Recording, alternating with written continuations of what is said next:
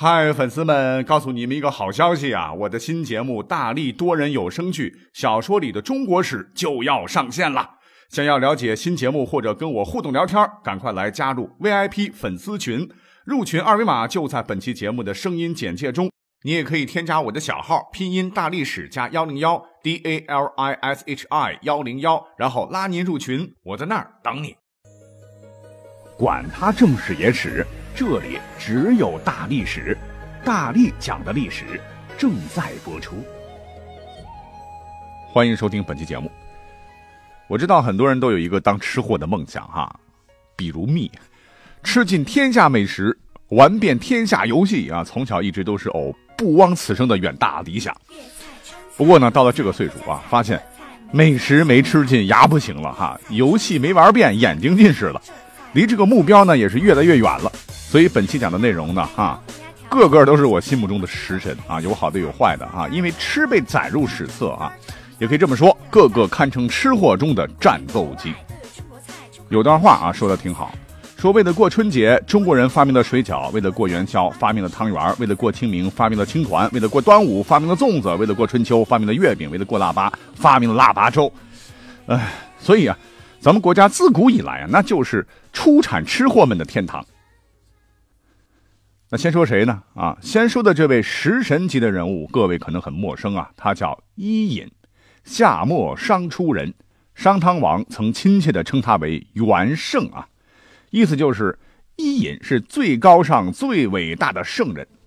他老人家辅佐商朝有功啊，也被后人尊称为中国历史上最杰出的贤相之一。那当年商汤王是求贤若渴，听说伊尹有才啊，就拿巨款聘请。哎，结果这老伙计所在国家的国王留而不放，商汤没办法呀，就向这个国王请求啊，把国王的女儿嫁给自个儿。这个伊尹呢，作为陪嫁，哎，到我这商汤来。你想，为了一个未曾蒙面的男人，商汤竟然屈尊甘做别人的女婿。哎呀，这想一想，他对伊尹啊，真是真爱呀。嗯，那这跟美食烹饪似乎一毛钱关系都没有啊。稍等，下面就要讲到重点了。我们都知道商汤是一代贤君呐，那这个让他中意的男人，他没有看错啊。当时伊尹是看到夏朝国君夏桀非常残暴，老百姓是处在水深火热之中啊，就由烹饪而通治国之道，说汤以治胃的道理来劝说商汤王伐夏救民。这商汤王一看啊，伊尹很有雄才大略，精通治国之手啊，就任伊尹为国政。这个伊尹辅佐商汤是南征北战，推翻了夏桀残暴的王朝，建立的商朝。那换言之，他成为历史上有名的贤臣啊，主要就是得益于他会做饭，懂烹饪。啊，会做饭，厨艺肯定顶呱呱。那直到现在，我国的香港啊，以及新加坡等国家，都奉伊尹为厨圣。史书就记载过，他有一次去见商汤时啊，烹调了一份虎鸟之羹，也就是天鹅羹。味道棒棒的哈，很受大家青睐。那其实，在我们的印象当中啊，要当一名好厨师啊，你的味蕾得先发达啊，你对美食也得有大快朵颐的冲动，你得尝尽天下美食啊，哎呀，要不然你怎么知道食材怎么搭配、怎么烹调，怎么才能抓住吃货们啊？比如商汤王的胃啊。所以伊尹呐，绝对他先是个吃货，在品尝过很多很多的美味之后啊，才能总结经验来提高自个的厨艺。进而，在后厨叮叮咣咣中啊，参透了治国理政之道。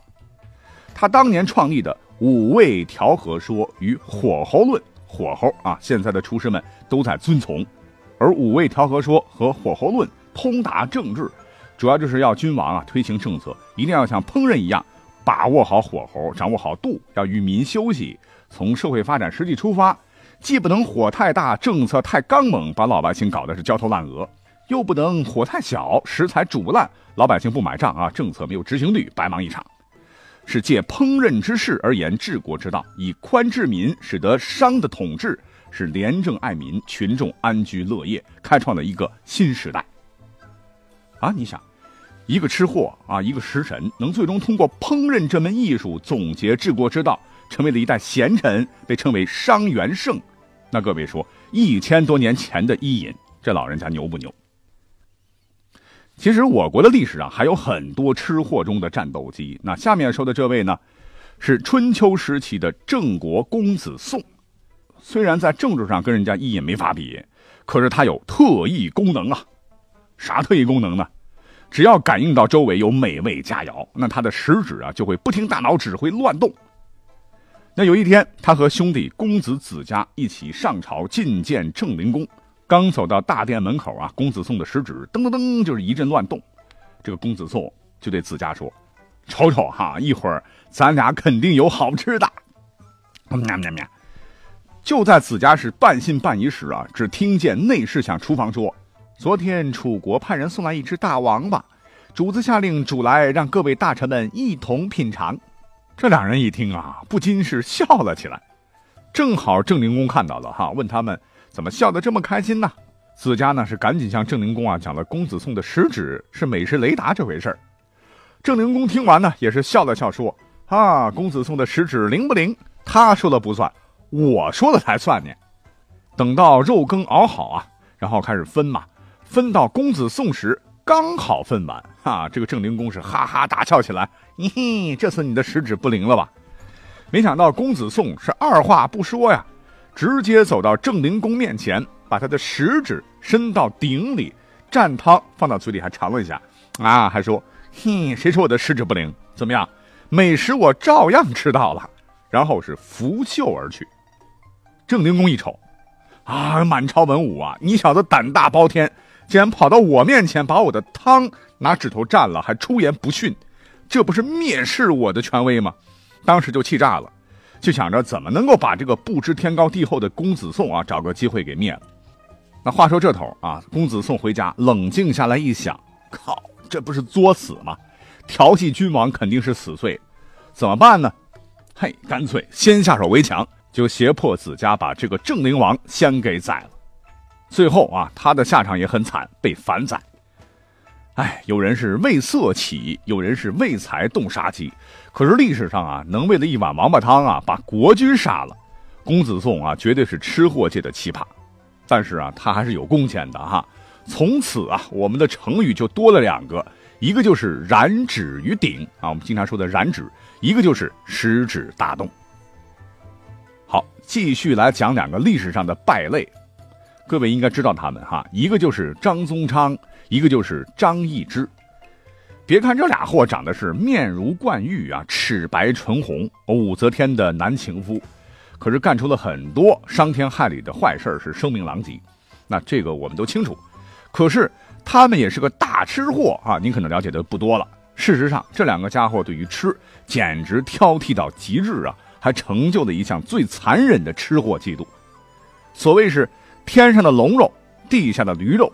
这位张宗昌就特别喜欢吃驴肉啊，他吃驴肉讲究啊，先弄好一间房子啊，空的，把驴赶到房子里，然后把门关紧，在这个屋里面开始生火啊，旁边再放一个大铜盆，这盆里边啊全是各种汤汁啊，这火我们知道越烧越旺，这个驴是越来越热，就开始不停的奔跑，一边跑呢口渴啊，就一直喝铜汤里的汤汁，等到温度升得很高了哈，这毛驴的毛全烤掉。活活被烤死，这个时候啊是肉质烂熟，再加上刚才这个汤汁喝的差不多哈，全都是浸入驴肉。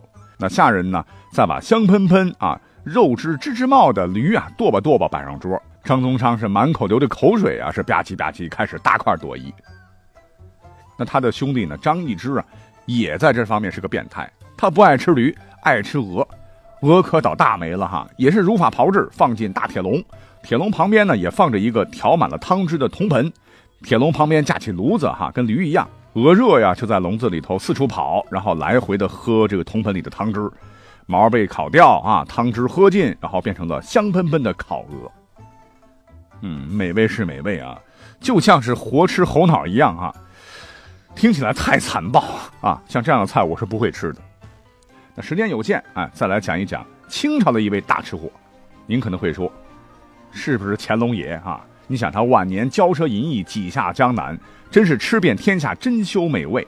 哎，不过话说回来啊，皇上吃顿饭够小老百姓吃几年的，大权在握呀，是想吃啥吃啥，吃货自不必说啊，没啥稀奇的。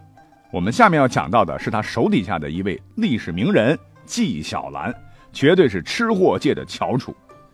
历史上的纪晓岚呢，长得是个皮肤黝黑的粗壮汉子啊，在饮食方面呢，也与一般的文弱书生大不相同。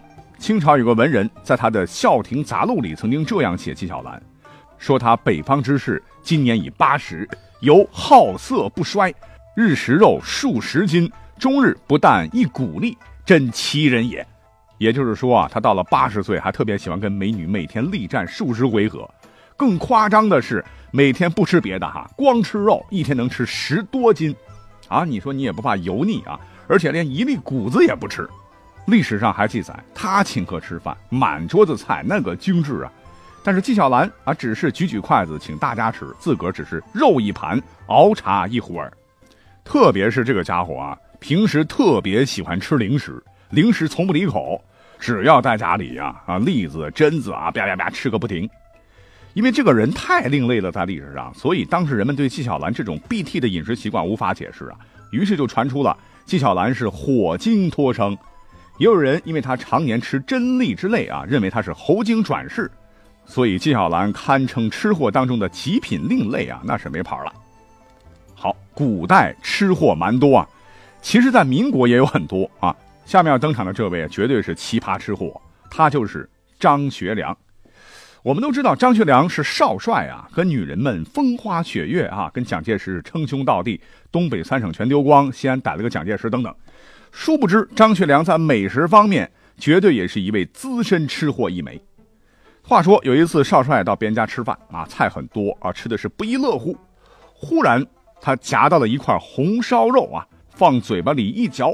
哇塞，太好吃了啊！是惊为天肉，怎么办呢？啊啊，嘴馋嘛哈！吃了这次，下次来还不知道啥时候啊！再说以后也不能老往主人家跑啊。于是他也不顾自个儿的身份啊，为了吃，竟然是私底下联系人家的厨子，是高薪引诱，月薪三十块大洋。那搁现在都是超高薪。你说你一少帅跑人家吃晚饭，末了还把人家厨子给拐跑了，哎呀，当时把人家主人都气笑了。嗯，那以上这些个人物啊，那真是能吃啊，吃到名垂青史，果然无愧是吃货中的战斗机呀！这让我忽然觉得，哎，我们之前老是自称自个儿是吃货，哎，咱们是不是把这个标准拉得太低了哈？有点骄傲了，怎么办呢？革命尚未成功啊，同志仍需努力啊！就让我们继续加油，为成为一名合格的吃货继续奋斗吧！好，感谢收听本期节目，我们下期再会。